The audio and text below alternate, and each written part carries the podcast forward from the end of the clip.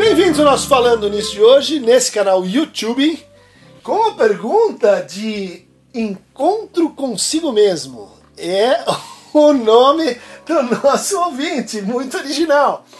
E que diz o seguinte, professor, faz sentido falar em autossabotagem? Autossabotagem é uma palavra assim do senso comum, né? Que no fundo agrega e unifica uma série de processos assim diferentes. Muitos tipos de autossabotagem, muitas maneiras, né? É, da gente se interpretar dessa, dessa forma. Tem é, um, caso clássico que o Freud descreveu em tipos de caráter dilucidados pelo, uh, pela pesquisa psicanalítica, que é aqueles que fracassam quando triunfam. Né? Aqueles que a hora que chegam num determinado objetivo, que custou muito, que deu muito sacrifício, que eles lutaram muito para conseguir, por exemplo, um, um cargo muito alto numa empresa.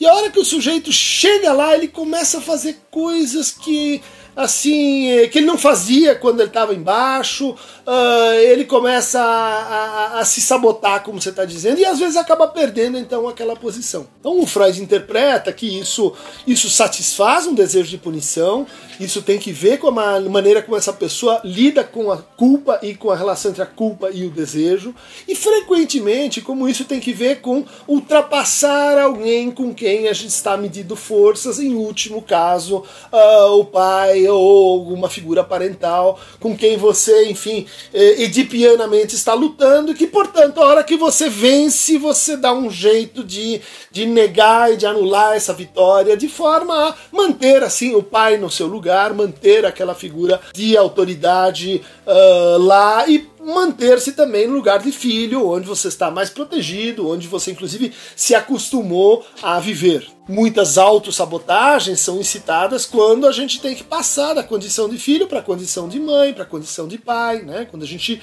muda de posição ou muda de lugar. Mas há outros motivos para a gente olhar assim e sentir que há uma autossabotagem que por exemplo, uh, nos levariam assim à ideia de que é muito difícil e eventualmente angustiante cumprir um desejo.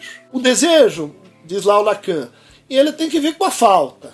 Ele tem que ver com o que a gente não tem. Ele tem que ver com o, o, que, eh, o que completaria um certo sentido ou um certo conjunto.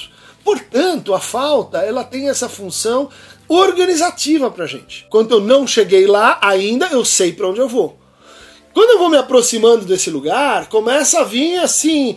E depois disso, o que, que vai acontecer? Será que o sentido vai se esvaziar? Será que eu não vou mais saber para onde eu vou? Isso faz com que exista assim, uma repelência em relação à aproximação daquilo que seria assim, o objeto do desejo, o objeto que eu ponho né, para suturar, para recobrir a falta que, bom, deveria estar em permanente deslocamento, uh, em permanente, assim, metonímia. Há um terceiro uh, grupo de, eh, de autossabotagens que tem que ver justamente com a ideia de que há um excesso, um, uma, uma, uma, uma, uma permanência né, da Schuldgefühl, né, do, do, do, do sentimento de culpa.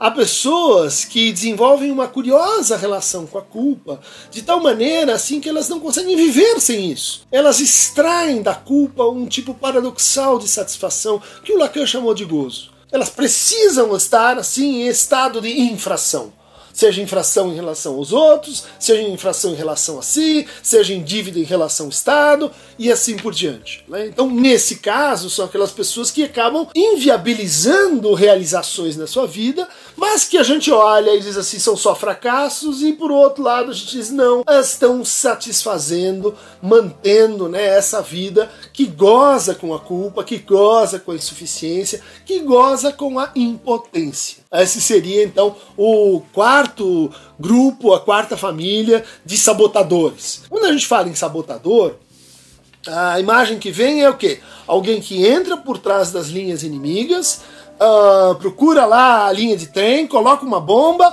e sai fora. Né? Ou seja, sabota, é, sabotar é o oposto de guerra franca, guerra aberta, conflito armado. O sabotador ele age na surdina, ele age assim no escuro, ele vai com uma, uma vestimenta camuflada. Isso tem que ver com a escolha dessa palavra, né? Tem que ver com o fato de que nesse quarto grupo a gente tem assim uma espécie de guerra simulada com o outro. Então são pessoas que se atacam, mas no fundo elas estão atacando o outro. Por exemplo, minha mãe queria muito, mas muito, seria assim a realização do sonho dela que eu entrasse nessa faculdade. Estranhamente, na hora da prova, eu, eu vacilo e, e erro algumas questões que são fáceis, que eu sabia e etc. De tal maneira que ela vai ficar insatisfeita. Nessas ocasiões, é possível que a gente se pergunte assim: mas será que eu queria realmente fazer essa faculdade? Ou eu estou fazendo essa faculdade só porque o outro quer que eu faça? Eu estou fazendo realmente isso pelo meu desejo ou o meu desejo está assim alienado, preso no desejo do outro? Nessas situações, então, acontece uma espécie de guerra cruzada. Eu me ataco, mas na verdade aquilo é uma mensagem, né? uma mensagem que muitas vezes nem, nem chega para o outro, uh, que está sabotando as linhas de trem, que está que tá explodindo algo no campo do outro. Sabotadores, pessoas que sofrem com hoje é muito popular essa expressão, né? Baixa autoestima é uma outra expressão que resume, reúne um conjunto grande assim de processos independentes, é, muitas vezes associados com a sabotagem, né? Então eu tenho uma baixa autoestima e daí eu me saboto, eu me saboto e fico com uma baixa autoestima. São maneiras populares, né, de falar dessa experiência de sofrimento. Quem quiser receber mais fragmentos, sabotadores, contra neuróticos, mais pílulas é, para o desmascaramento de sabotadores, clique aqui em Aqueron, tá? Movebo!